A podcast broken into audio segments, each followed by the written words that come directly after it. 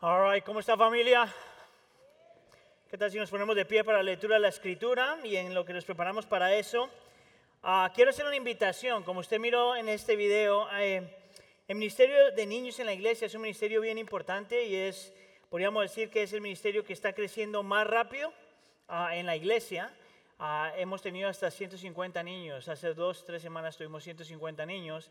Entonces tenemos más niños que voluntarios. Entonces esta es una invitación. Si usted todavía no está sirviendo en ningún lugar y usted considera que está su iglesia, por favor pase por alguna de las mesas donde estamos ah, eh, llamando a gente a servir. Eh, a lo mejor el Señor le ha dado un don que usted ni siquiera lo ha descubierto. Y si no tiene el don, no se preocupe, nosotros se lo regalamos y usted sirve. Amén. La lectura para hoy viene del libro de Filipenses capítulo 3 y vamos a estar leyendo de los versículos 17 al 21. Filipenses capítulo 3, versículos 17 al 21. La palabra del Señor dice así. Hermanos, sigan todos mi ejemplo y fíjense en los que se comportan conforme al modelo que les hemos dado. Como les he dicho a menudo y ahora lo repito hasta con lágrimas, muchos se comportan como enemigos de la cruz de Cristo. Su destino es la destrucción, adoran al Dios de sus propios deseos y se enorgullecen de lo que es su vergüenza, solo piensan en lo terrenal. Versículo 20. En cambio, nosotros somos ciudadanos del cielo, de donde anhelamos recibir al Salvador, el Señor Jesucristo. Él transformará nuestro cuerpo miserable para que sea como su cuerpo glorioso mediante el poder con que somete a sí mismo todas las cosas. Señor, te pedimos por favor que tú seas hablando a nosotros esta tarde. Al estar terminando esta serie, Señor, con la cual tú nos has confrontado con tantas cosas, Señor, y reconocer que sin Cristo realmente no tendríamos esperanza pero que también es precisamente a Cristo que necesitamos para poder seguir creciendo en lo que necesitamos crecer. Hacer morir lo que tenemos que morir, hacer morir y crecer en lo que tenemos que crecer. Por tanto, Señor, yo te pido que tú, utilices tu palabra, no permitas que de mi boca salgan palabras que no te dan gloria a ti y son gozo para tu pueblo y atraen a ti a aquellos que están lejos de ti. Que las palabras de mi boca y la meditación de nuestro corazón sean agradables a ti. Te lo pedimos por favor en nombre de tu Hijo Jesús. Todos decimos, ¿se puede sentar? Hoy estamos terminando esta serie que le hemos llamado Almas, ah, Armas de Autodestrucción y hemos estado hablando de estos siete pecados am, que son cosas que la gran mayoría de nosotros ah, luchamos. ¿verdad? Entonces hemos hablado del orgullo, de la envidia, del enojo y la lascivia, la ansiedad ah, y la codicia. Ah, y hoy estamos hablando del último pecado en esta lista, que es el pecado de la autogratificación. Ahora, si usted está familiarizado con esta lista de pecados, usted sabe que esta no es la palabra que por lo general se utiliza en, esta, en estos siete pecados. En realidad, la palabra que se utiliza es la palabra glotonería, ¿verdad?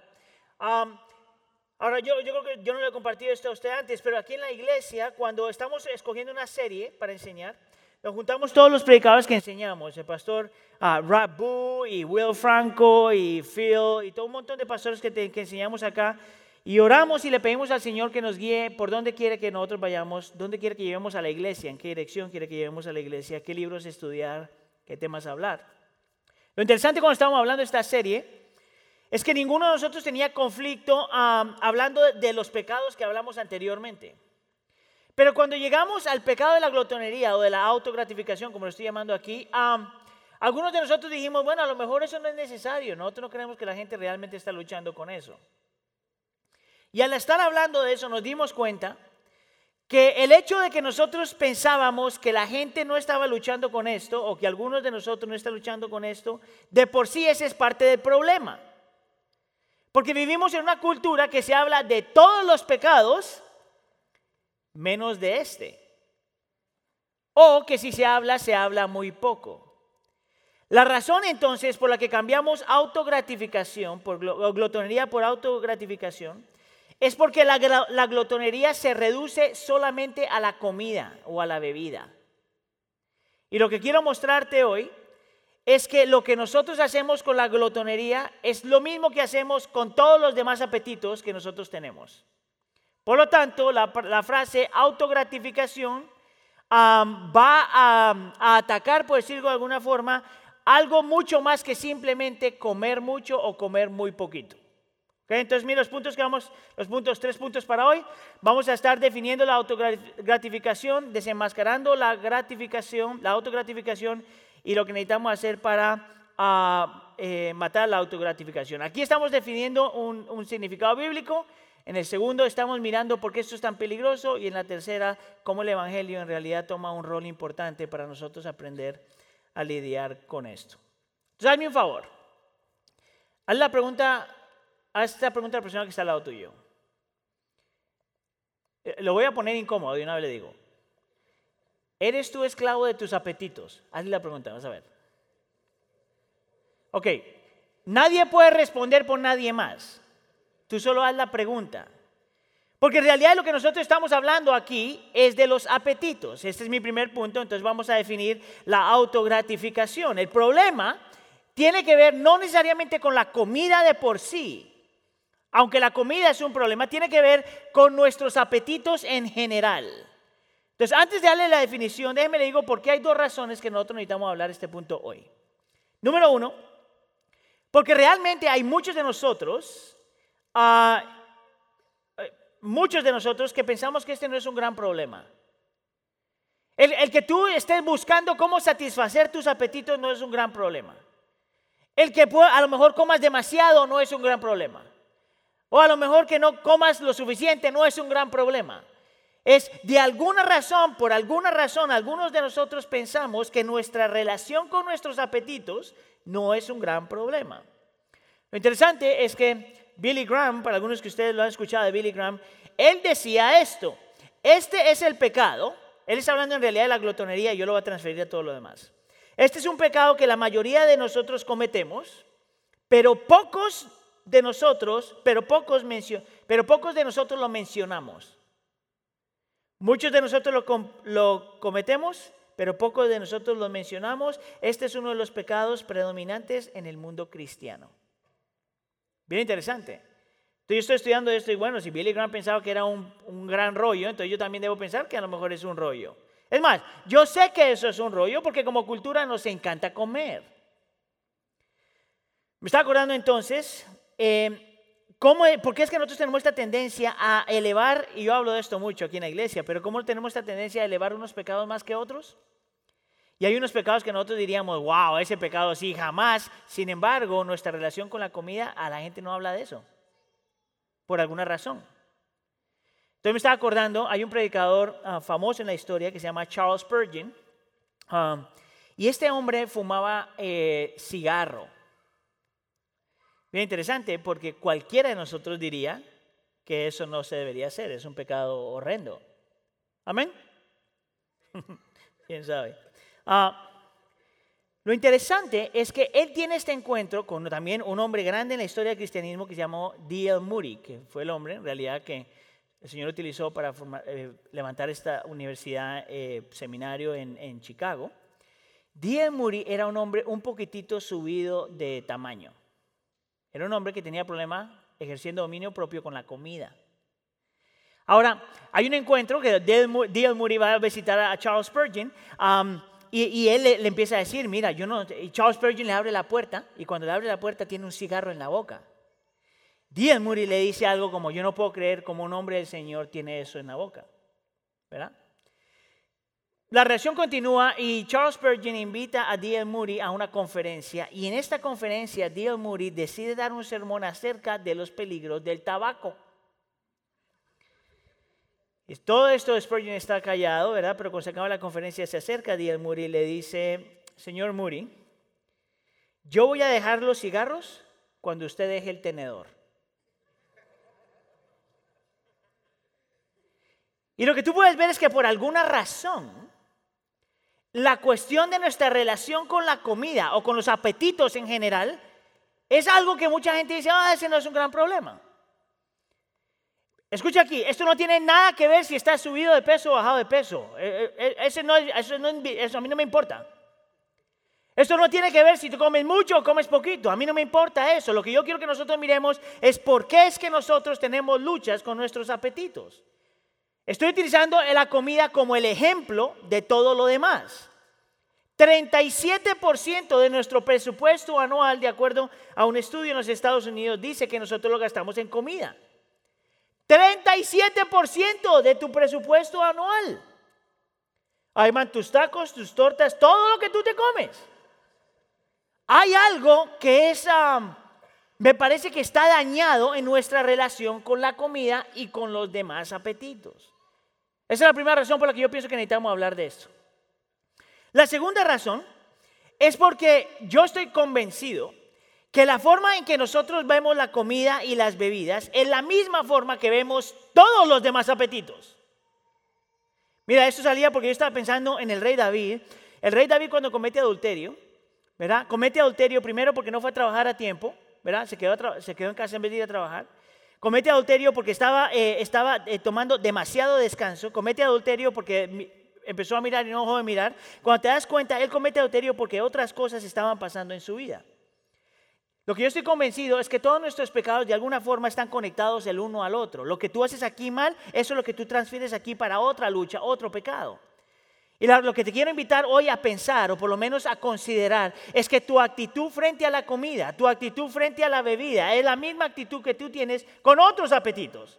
Es la misma actitud que tienes frente al trabajo, es la misma actitud que tienes frente al, cuerpo, es la misma actitud que tienes frente al ejercicio, es la misma actitud que tú tienes ah, frente a otras cosas. Este principio, nuestra relación con la comida se transfiere a otras relaciones que tienen que ver con nuestros apetitos. Ahora, Pablo en este texto, yo entiendo que eso es lo que él está tratando de hablar. Él está hablando de dos grupos de personas que viven completamente diferente. El primer grupo de personas es un grupo de personas que, vamos a decirlo, viven una vida a cristocéntrica, por decirlo de alguna forma, donde viven para el Señor y quieren no satisfacer necesariamente sus deseos, pero satisfacer al Señor.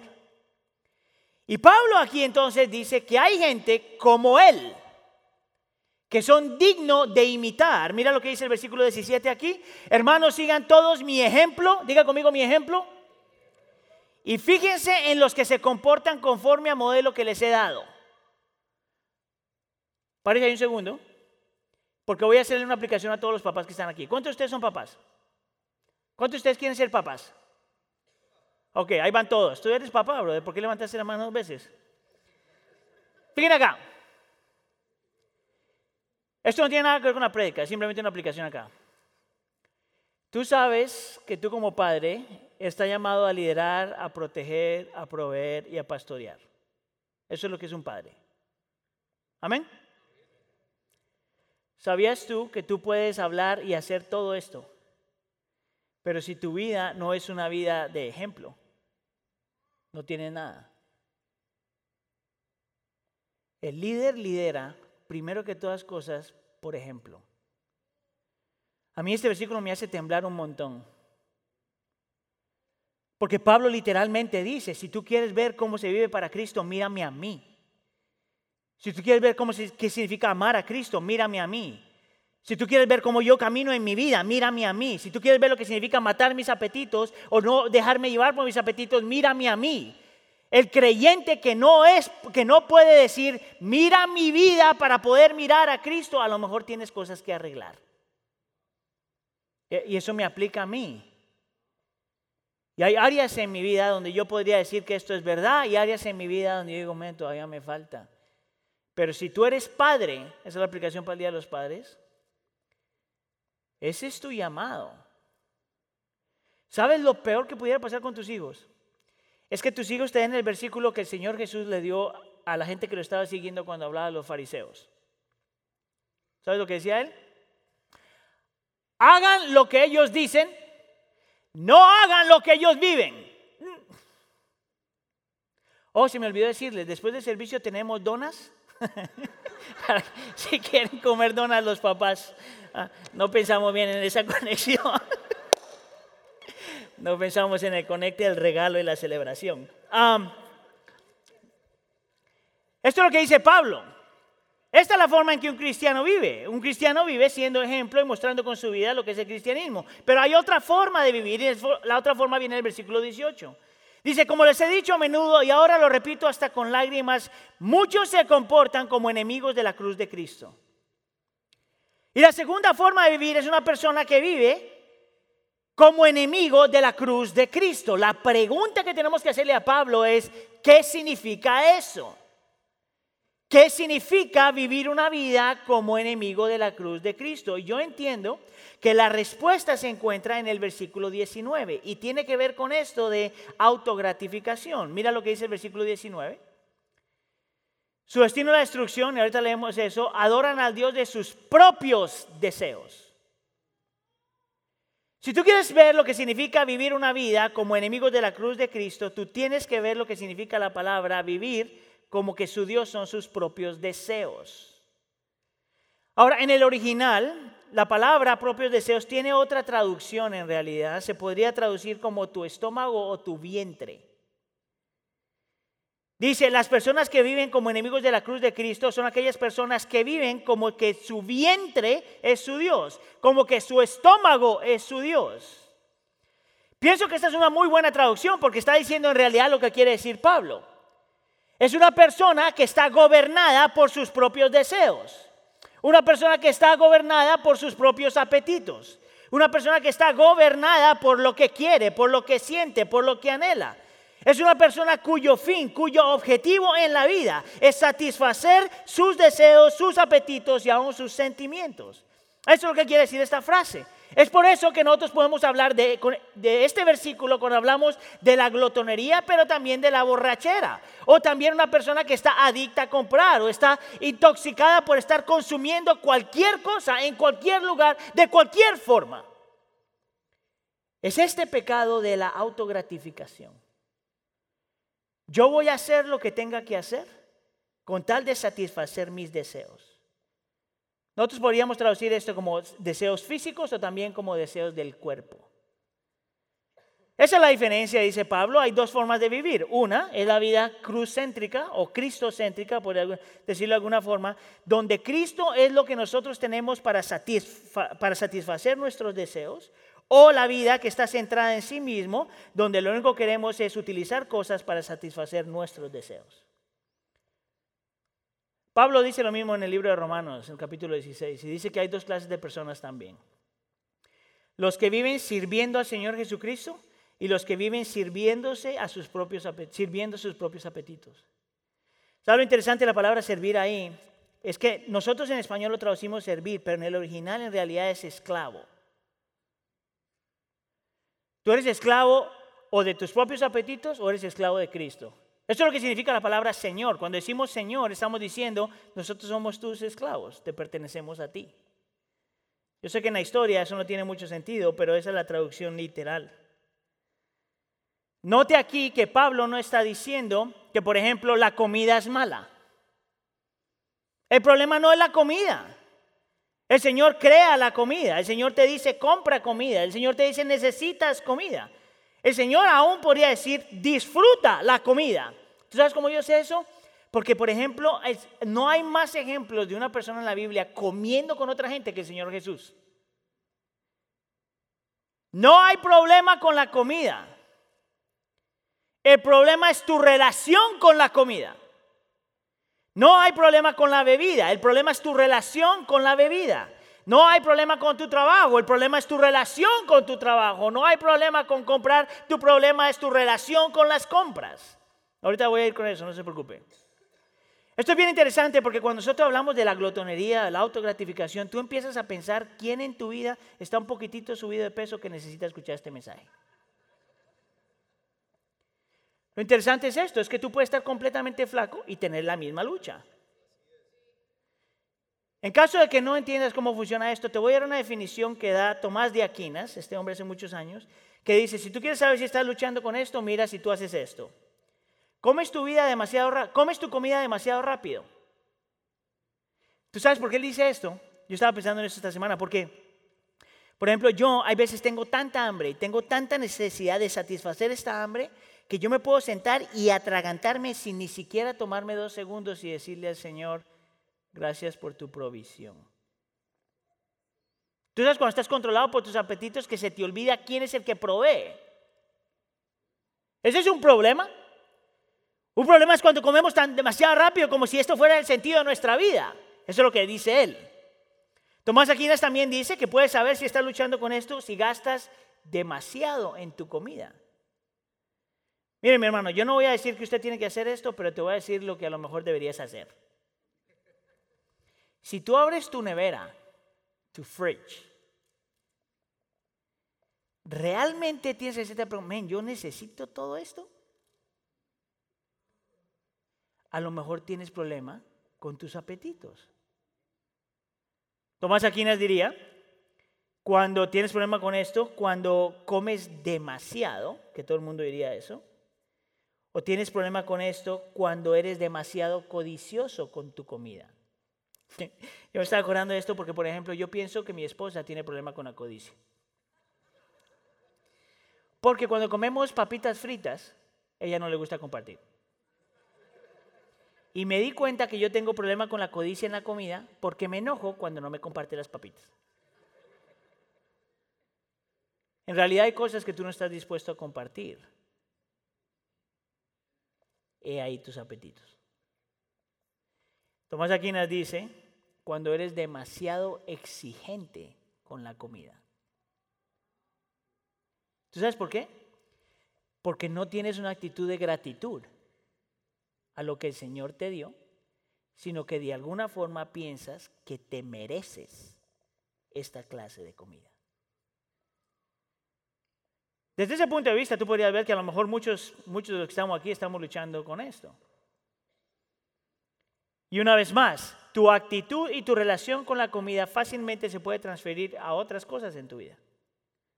Hay cosas que a lo mejor tienes, consumes demasiado rápido. Hay cosas que a lo mejor gastas demasiado en eso. Hay cosas que a lo mejor no estás dispuesto a compartir. Hay cosas que estás demasiado, que eres demasiado exigente.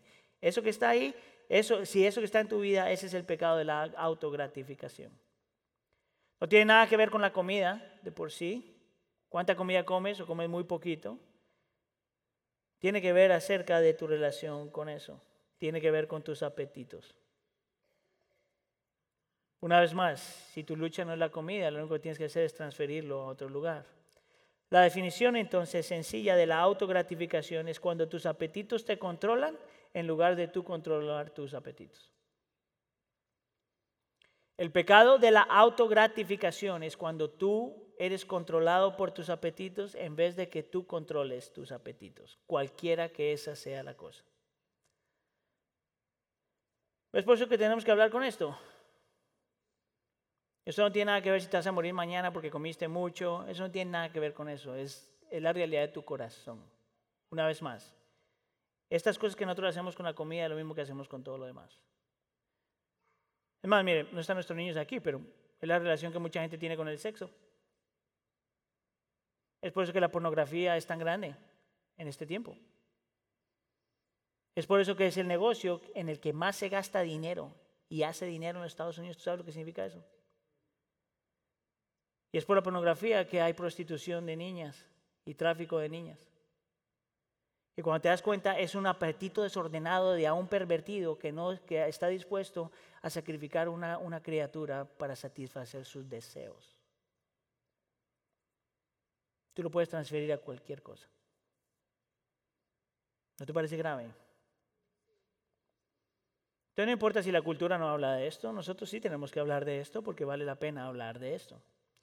Ahora, ¿por qué esto es tan peligroso? Y esto me va a llevar a mi segundo punto. Vamos a tratar de desenmascarar la autogratificación. Y lo que vas a escuchar aquí son cuatro cosas que ya nosotros mencionamos y hablamos de esto cuando estábamos hablando de los otros pecados. Y al pensar y estar meditando esto me daba cuenta que en realidad todos los pecados hacen lo mismo. Y muchas veces vienen del mismo lugar. La única vez, lo, único que pasa es que hay veces las implicaciones son diferentes. Entonces, mira, lo primero que podemos aprender acerca de, de la autogratificación es que la autogratificación en realidad es una forma de idolatría. La razón por la que digo eso es por la frase que encontramos en el medio del versículo 19. Adoran al Dios de sus propios deseos. La palabra clave aquí es Dios. No Dios de la creación, no Dios del universo, pero el Dios de nuestros apetitos. En el momento que tú tienes algo, como tus propios deseos, que se vuelve tu Dios, en ese momento eso se volvió un acto de, adoración, idolatría. Hay un hombre que se llama Brian Hedges y él lo pone así. La autogratificación es más que la cantidad de pizza que uno consume. Obviamente este es americano porque si no, no mencionaría, mencionaría pizza.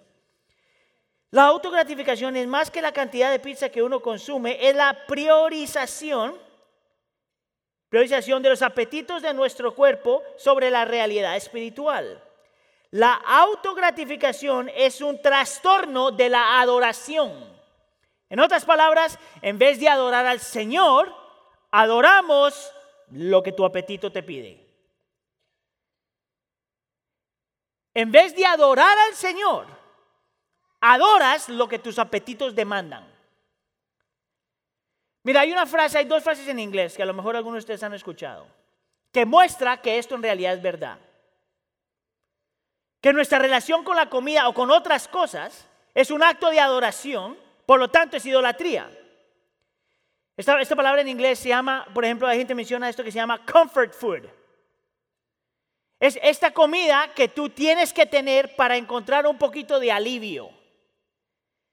Y en la descripción es, cuando tengo problemas, cuando tengo luchas, me necesito un heladito. ¿Hay problema con el helado? No, de ninguna forma. El problema es cómo usas el helado. Utilizas el helado para calmar tu corazón, utilizas el helado para distraerte un poquito, utilizas el helado para que traiga eh, dulce a tu vida. El problema es que la Biblia llama al creyente que en medio de su dolor y en medio de su aflicción, nosotros no corremos primordialmente a un helado. Nosotros corremos a Cristo, corremos al Señor, corremos a su palabra, corremos a la oración. Es cuando tú sabes, cuando cualquier cosa se vuelve tu comfort zone, tu comfort food. Es cuando tú sabes que has elevado otras cosas a otro lugar. Lo mismo puedes hacer por ejemplo, hay otra frase que se llama, ah, en inglés se llama un stress eater, una persona que come cuando está estresada. Mira, tú no tienes idea cuánta gente yo escucho utilizar esa frase. Y significa que si estoy mal y estoy luchando, pues tengo que comer. ¿Tú sabes cuál es el problema de eso? Es que comes, comes, pero eso no cambia tu ansiedad, eso no calma tu ansiedad. Eso no te quita el dolor, ni siquiera te quita los problemas. Lo único que te añade como 20 libras más. Y ahora te sientes culpable por dos cosas. Una, porque comiste más y dos, porque no estás caminando con el Señor. Ahora, para algunos de ustedes ese no es el problema. Para algunos de ustedes son otras cosas. Para algunos de ustedes es la tomada. Para algunos de ustedes a lo mejor no es la tomada, sino gastar dinero. ¿Sabes cuántas veces yo he escuchado a alguien decirme, tengo tantos problemas que tengo que ir a comprarme algo? ¿Sabías tú que eso es seguir tus apetitos? Ser esclavo de tus apetitos. Estás idolatrando tus apetitos y lo que tus apetitos demandan. Yo transferiría eso, que pienso que es el problema número uno en los Estados Unidos, al entretenimiento. Es cuando en vez de buscar al Señor y buscar su guianza y buscar su sabiduría y meterte con el Señor y buscarte con hermanos que te hablen acerca del Señor, te metes al entretenimiento para lidiar con tus, con tus problemas. ¿Tú sabes cuál es la relación más difícil de quebrantar en tus hijos? La relación entre ellos y su teléfono. Nosotros estamos levantando toda una cultura que está intoxicada por el deseo al entretenimiento. ¿Tú te has puesto a pensar las consecuencias de que nuestros hijos están intoxicados con los teléfonos? ¿Sabías tú, por ejemplo, que la, capacidad de retener se ha reducido grandemente? Porque cuando tú tienes Snapchat o Instagram, Instagram o Facebook o any of those things, tú no, te paras a pensar.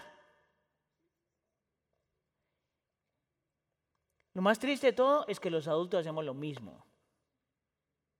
Entonces todos ustedes están diciendo, pero ustedes hacen lo mismo. Yo hago lo mismo. Hasta cierto punto nosotros hemos permitido que la autogratificación se eleve a la posición de Dios. O tú matas esto, o esto te mata a ti. Lo segundo que tú puedes ver, ah, una historia, Génesis capítulo 25, ¿se acuerda la historia de Saúl? El Señor escogió como hijo mayor, tenía el derecho de los derechos del hijo mayor y por un plato de comida vendió su primogenitura. Por un plato de comida.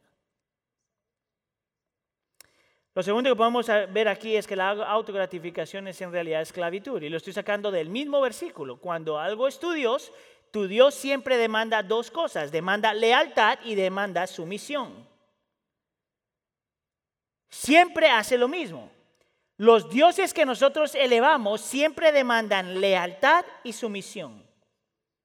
En, cuando tú elevas cualquier cosa, tú te tienes que someter a eso y debes ser fiel a eso. En este caso, tus apetitos, tu autogratificación. La autogratificación es idolatría, la autogratificación es esclavitud, la autogratificación es autodestrucción. Nota como dice el versículo 19, su destino es la destrucción. Y más aquí en la parte de abajo dice, se enorgullecen de lo que es su vergüenza. De alguna forma, lo que debe causar vergüenza no, no se vuelve vergüenza. Y el fin de esto es la destrucción. Mira, te voy a dar una ilustración acerca de esto. Hay un libro ah, de niños. Cuando yo era maestro, todos mis, mis, estudiantes lo tuvieron que leer, pero es un libro famoso en Estados Unidos, que es The Lion, the Witch and the Wardrobe. Ah, y también hay versión en español que ni sé cómo se traduce. La cosa es que en la historia ah, hay un niño que se llama Edmund. Y Edmund tiene, encuentra una, como una bruja, se podría decir, una bruja en la historia. Y de la forma que esta bruja engaña a este niño es que le da un pastel que se llama Turkish Delight. Lo interesante entonces es que tú ves cómo es la dinámica. Esto es C.S. Lewis, el que escribió esto. C.S. Lewis está mostrando la dinámica, cómo nuestros apetitos tienen el poder de controlar toda nuestra vida, cualquiera que sea el apetito. Y C.S. Lewis dice en esa novela, cuando, cuando está escribiendo, dice, cualquiera que haya probado este Turkish Delight, una vez querrá más y más. E incluso si se les permitiera, seguirá comiendo hasta que se suiciden. ¿Sabías tú que esa es la dinámica de una adicción? Eso es lo que pasa cuando tus apetitos se vuelven lo, más grande en tu vida. Te piden más y te piden más. Y entre más te piden, más sacrificia, sacrificas. Y entre más pides, más te piden, más sacrificas. Y entre más pides, más sacrificas al punto que no te importa nada, solamente satisfacer tus apetitos.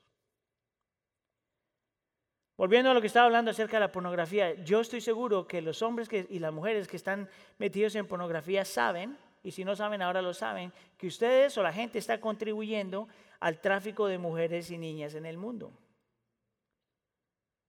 Ahora, ya que lo sabe, yo, he tenido conversaciones cuando el hombre aún sabiendo eso no se puede controlar. ¿Tú sabes por qué? Porque el ídolo siempre pide más. Tus apetitos siempre demandan más. Piensa en una persona, por ejemplo, que está a punto de cometer adulterio. Empieza con una miradita, un llamado una palabra. De una palabra es un acercamiento, de un acercamiento es un toquecito, de un toquecito es un abrazado, de un abrazado es la cama. ¿Qué sacrificaste? Todo lo que vale la pena en tu vida. Y puedo utilizar ejemplos de cualquier cosa. Es por nuestra relación incorrecta, desordenada que tenemos con nuestros apetitos. Mira, eh, esto, eh, esta vendría, el punto que voy a hablar ahorita, a lo mejor es el punto más importante de todos. Ah, entonces pon atención a esto, si no has puesto atención hasta ahora. La autogratificación en realidad es una distracción. Mira lo que Pablo dice acá. Está escribiendo esta gente, dice, son gente que solo piensan en lo terrenal, solo en lo que tenemos aquí y en lo que podemos lograr aquí. Y luego en el versículo 20 dice, en cambio nosotros somos ciudadanos del cielo.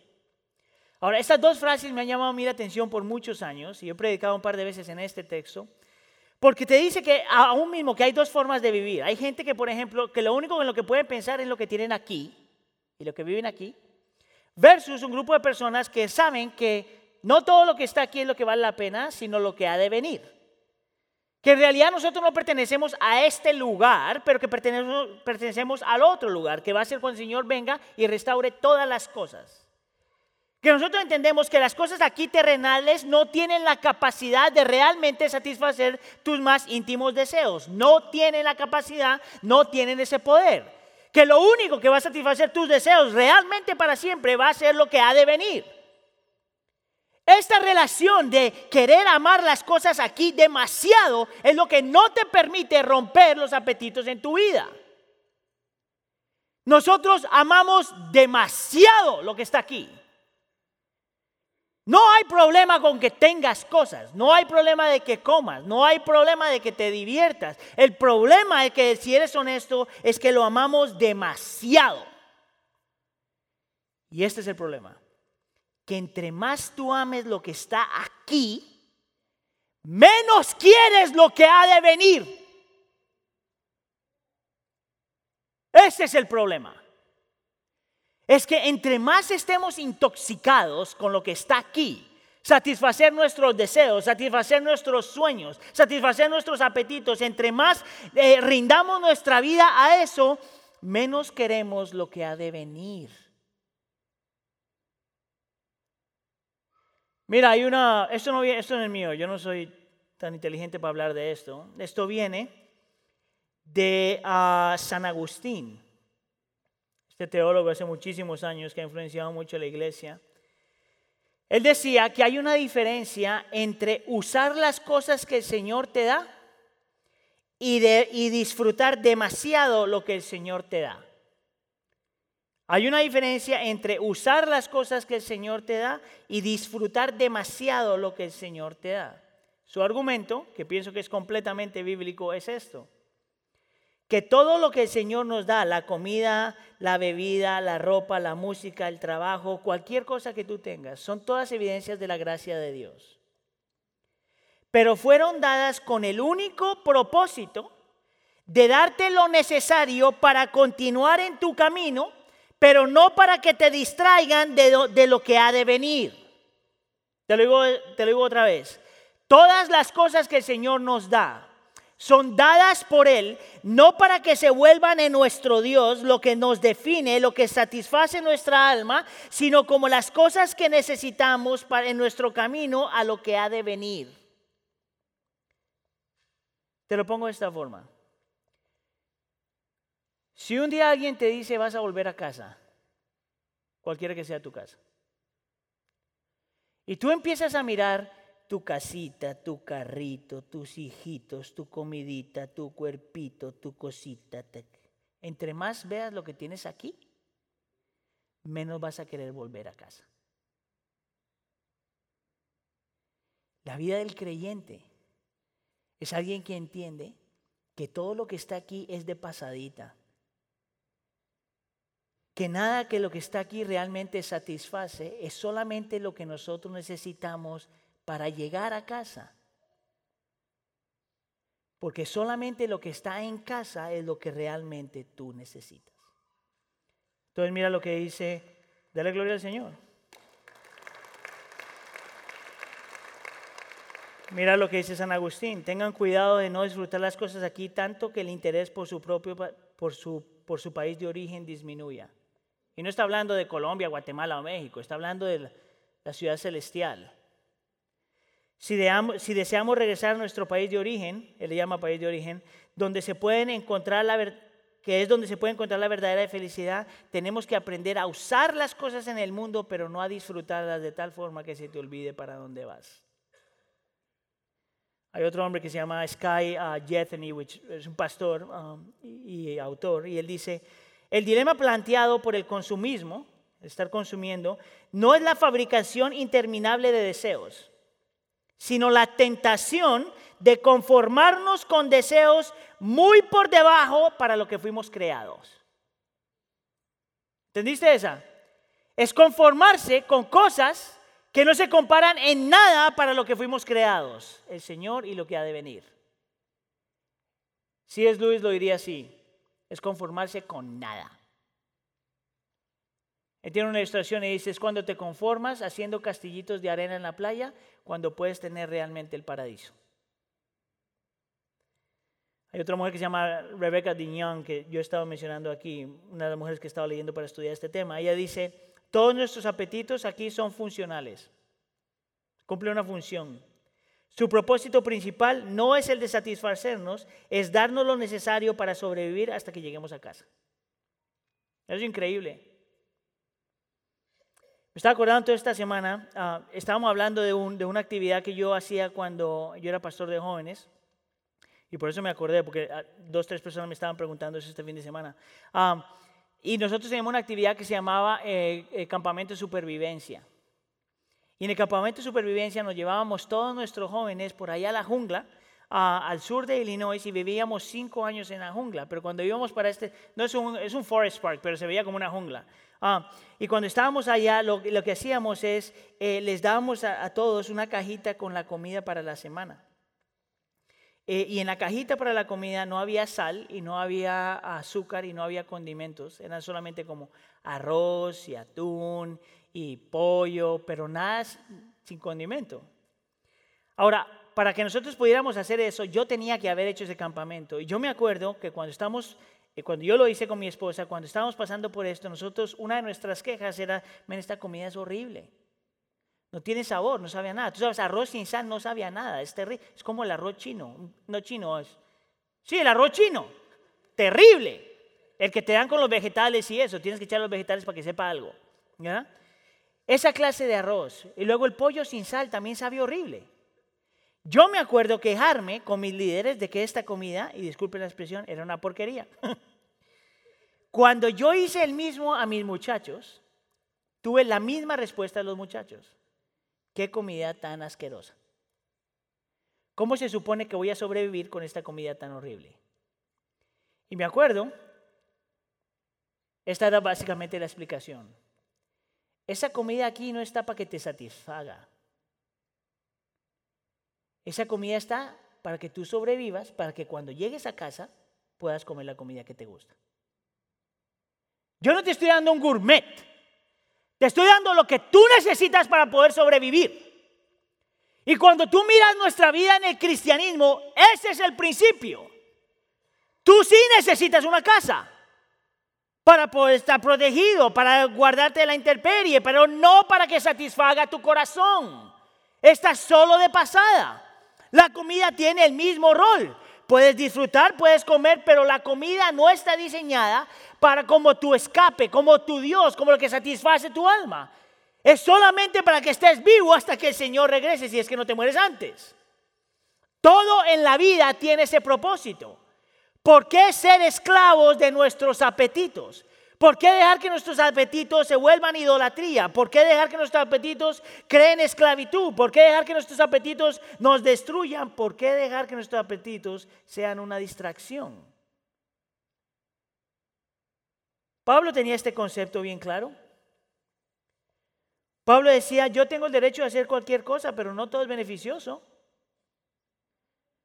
Él decía, yo tengo el derecho de tener cualquier cosa, pero yo no voy a ser controlado por nada. Aplica eso a todas las áreas de tu vida. Para algunos de ustedes es comida, para otros es trabajo, para otros de ustedes es su cuerpo, para otros es su familia, para otros es dinero. Cualquier cosa que tú pienses que necesitas satisfacer tu apetito, es ahí tu lucha. Es tu autogratificación. Pregunta. ¿Cómo lidiamos nosotros con esto? Te voy a dar tres cosas rápidamente.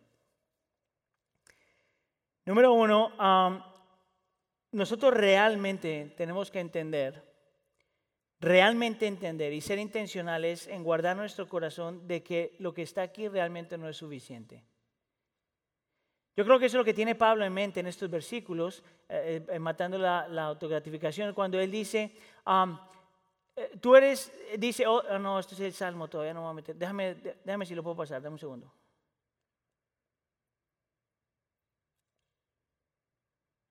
Aquí está, mira, dice, en cambio nosotros somos ciudadanos del cielo de donde anhelamos recibir al Salvador, el Señor Jesucristo. Y te está diciendo básicamente que llegará este momento a donde llegaremos a casa, donde está nuestro Salvador. Y, lo interesante es que cuando el Señor utiliza, cuando Pablo utiliza la palabra Salvador aquí, no solamente está hablando del Salvador de tu alma, sino del Salvador que garantiza que vamos a llegar al cielo. Eso es lo que está diciendo.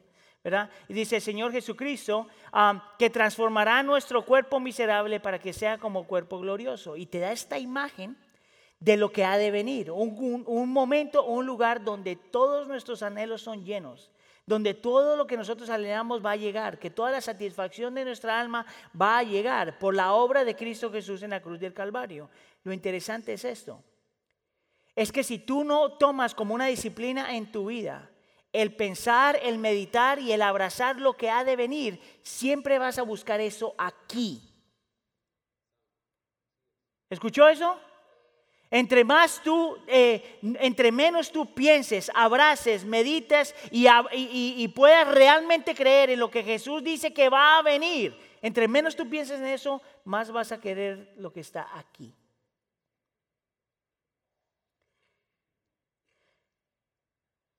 Mira, yo lo pongo de esta forma. es que no sé si voy a utilizar el ejemplo. Mira, hay un pastor, si lo voy a utilizar por si acaso, un pastor que estaba predicando en China, en una conferencia. Y cuando estaba en China, terminó la conferencia y va a un lugar, y quiere recibir un masaje porque está destrozado, yo no haría masajes de ninguna forma. Pero él se fue a descansar.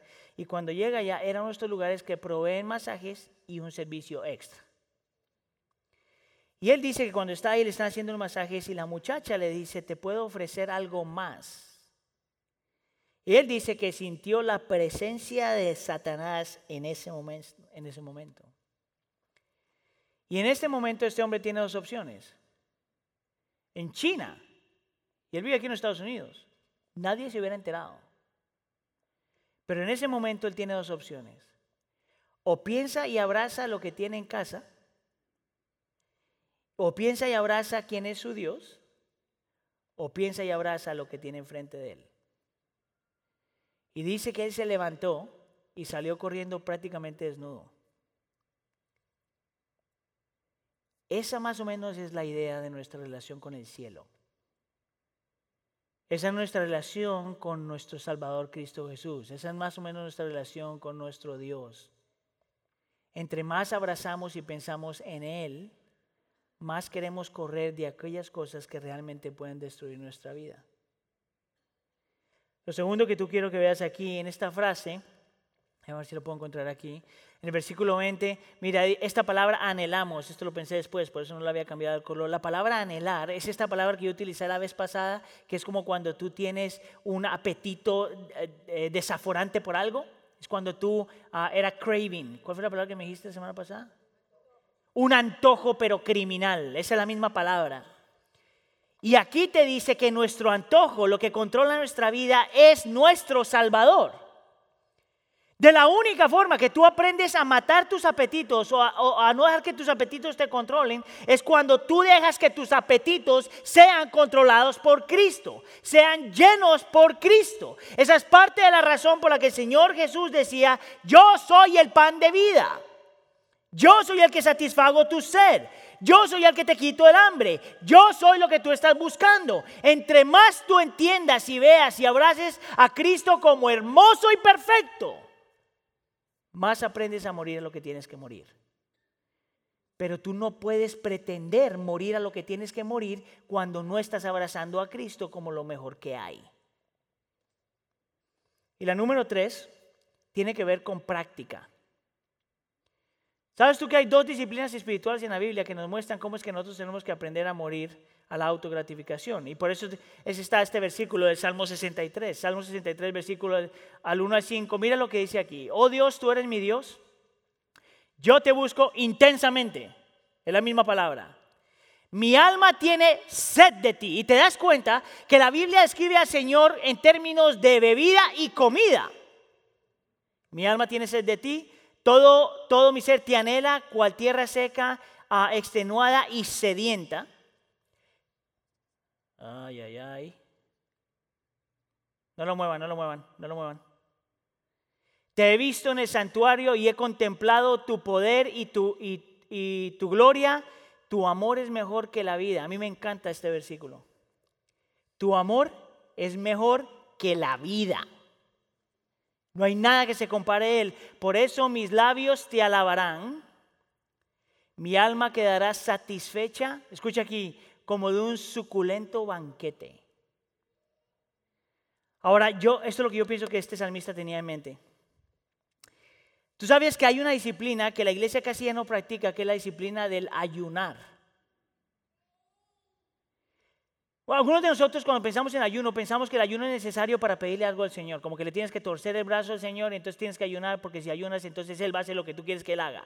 E, eso no es el ayuno. El ayuno es cuando tú te privas de cualquier otra cosa para que tu único alimento, hasta cierto punto, sea Él. ¿Sabías tú que la razón por la que nosotros somos esclavos de nuestros apetitos es porque no hemos encontrado ciertamente que Dios realmente es nuestro suculento banquete? Es buscarlo a Él, es anhelarlo a Él, es separar y morir a cosas en tu vida por un lapso de tiempo para abrazarlo a Él. Yo estoy convencido que lo mejor que tú tienes para morir a la autogratificación es el ayuno. Ayuna comida, ayuda a televisión, ayuna cualquier cosa. Aquella cosa que está haciendo una lucha en tu corazón, ayuna eso. Y lo segundo es la Santa Cena. En la Santa Cena nosotros nos recordamos y saboreamos que no hay nada aquí que satisfaga tu alma. Solo Cristo.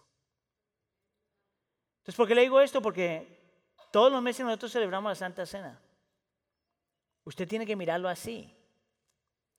Y a lo mejor si usted es creyente, debe empezar a practicar ayuno de alguna forma. Si tiene preguntas, nosotros le ayudamos. Esa es la única forma. O tú matas la autogratificación o la autogratificación te mata a ti. Amén. Oremos. Señor, te damos gracias por tu misericordia. Gracias, Señor, por tu fidelidad, tu cuidado. Gracias, Señor, porque Señor, en la iglesia podemos, poner, ser lo suficientemente honestos para reconocer cuáles son nuestras luchas, Señor, y a la misma vez encontrar la solución a nuestras luchas en Cristo Jesús, nuestro Redentor, y lo que Cristo Jesús, nuestro Redentor, nos regaló, pero que aún está por venir. Yo te pido, Señor, que tú nos ayudes. A lo largo de esta serie, Señor, hemos sido confrontados con tantas cosas. Señor, la mejor forma de vivir es vivir para ti. La mejor forma de vivir es vivir de acuerdo a la forma por la cual nosotros fuimos creados. Ayúdanos a morir a nosotros mismos y aquellas cosas que dañan nuestra relación contigo. Ayúdanos a vivir a lo que tenemos que vivir. Te lo pedimos por favor en nombre de tu Hijo Jesús. Y todos decimos...